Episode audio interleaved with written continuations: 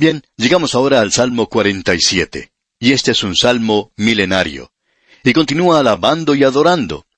En los versículos 1 y 2 de este Salmo 47 leemos, Pueblos todos, batid las manos, aclamad a Dios con voz de júbilo, porque Jehová el Altísimo es temible, Rey grande sobre toda la tierra. Usted puede ver aquí, amigo oyente, que Él está reinando sobre toda la tierra, y en este salmo encontramos la alabanza y la adoración del reino milenario. El rey está en la tierra y él está reinando. ¡Qué cuadro el que tenemos aquí! Rey grande sobre toda la tierra. Y como tal, él es adorado y alabado. Usted comprende que él tiene que acabar con toda esa rebelión, con toda la arrogancia y el engreimiento del hombre, con todo esto de andar sin ley, y nos referimos al andar sin ley que es en contra de Dios en el presente. Él va a acabar con todo esto, y Él reinará sobre toda la tierra. ¡Qué cuadro el que tenemos aquí! Esto es algo glorioso, maravilloso. Luego en el versículo 13 nos dice, Él someterá a los pueblos debajo de nosotros, y a las naciones debajo de nuestros pies. Ese es el cuadro que se nos presenta aquí ante nosotros. Y el versículo 4 dice, Él nos elegirá nuestras heredades, la hermosura de Jacob al cual amó. Habrá gozo en esta tierra cuando Él venga. Pueblos todos, batid las manos, aclamad a Dios con voz de júbilo. Qué hermoso es todo esto. En cierta ocasión un predicador estuvo hablando en una iglesia donde la gente acostumbraba a batir sus manos y por momentos era algo ruidoso. Y alguien le preguntó al conferencista al final, ¿no le molestaba eso a usted? Y él respondió, no, eso me ayudó mucho, porque ellos estaban conmigo en todo momento. Y amigo oyente, quizá muchas veces lo que nosotros llamamos reverencia es en realidad mortandad dentro de la iglesia. Tenemos, por ejemplo, mucha reverencia en el cementerio. Nadie molesta a nadie en ese lugar. Y creemos que es necesario en nuestros servicios un poco más de vida en el presente. Veamos lo que nos dicen aquí en el Salmo 47, los versículos 5 al 10. Subió Dios con júbilo, Jehová con sonido de trompeta.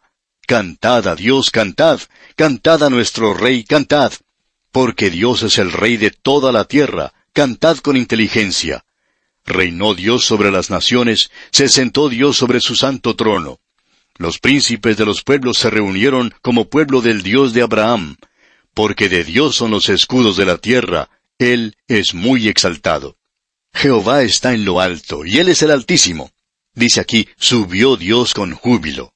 Y al leer eso nos damos cuenta que si Él ha ascendido, Él tiene que haber descendido a esta tierra previamente. Creemos que Él vino a esta tierra hace más de dos mil años, que nació en Belén y que luego regresó en la ascensión. Eso lo hemos visto allá en el Salmo 24. Lo que tenemos aquí es otra ascensión.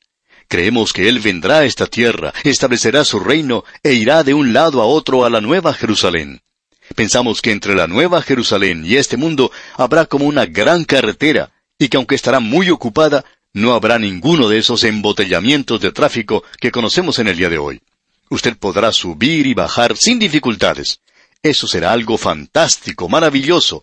Eso es lo que se nos dice aquí. Él descenderá y subirá en ciertas épocas durante el milenio y mostrará su gloria visible sobre este mundo. Este es un salmo glorioso, maravilloso. Se nos dice aquí que debemos entonar alabanzas a Él. Él es el Dios de Abraham. Hay una nación aquí en este mundo en el milenio y a través de toda la eternidad. Y llegamos ahora al Salmo 48. Y aquí tenemos otro salmo que pertenece a esta serie. Es un salmo milenario y celebra la victoria del Mesías.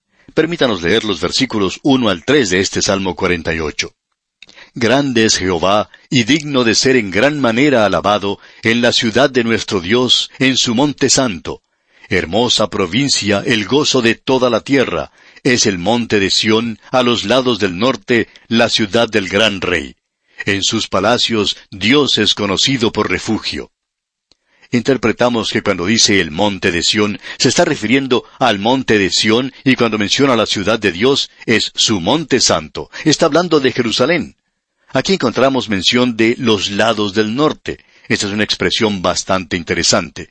Es evidente que habla de un camino de ascenso y descenso a este mundo. Y se nos dice de Satanás allá en Isaías capítulo 14, versículo 13, Tú que decías en tu corazón, subiré al cielo, En lo alto, junto a las estrellas de Dios, levantaré mi trono, y en el monte del testimonio me sentaré a los lados del norte. Y Satanás en realidad estaba esperando poder derrocar a Dios, podemos agregar aquí. Y aquí tenemos un conflicto que revela la última gran batalla que tendrá lugar aquí en esta tierra. Leamos ahora los versículos cuatro y cinco de este Salmo 48.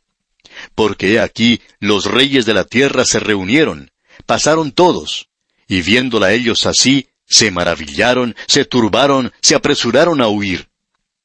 Creemos que esto tiene lugar en realidad después del milenio, cuando el diablo es liberado por un tiempo y Cristo actúa para expulsarlo a él para siempre de este universo. Ahora en el versículo ocho tenemos un gran coro de aleluya. Leamos ese versículo. Como lo oímos, así lo hemos visto, en la ciudad de Jehová de los ejércitos, en la ciudad de nuestro Dios, la afirmará Dios para siempre. Esta sección es realmente maravillosa. Esperamos que usted la pueda leer para su propia instrucción. Esta gente lo había oído, lo había leído de sus profetas, y ahora, al haber oído, ellos están observando el cumplimiento literal de todo esto. Y esa es la liberación que Dios les había prometido a ellos a través de los siglos, y ahora se ha realizado. Este es un salmo glorioso, maravilloso, y tiene mucho significado para nosotros en el presente. Y aquí, amigo oyente, vamos a detenernos por hoy. Dios mediante, en nuestro próximo programa entraremos a considerar el Salmo 49. Y mientras llegamos a este salmo, le sugerimos que usted lo lea y se familiarice con esta porción bíblica para que esté así preparado para nuestro próximo estudio. Al despedirnos, deseamos que las riquezas del conocimiento del Señor sean su guía y fortaleza ahora y siempre.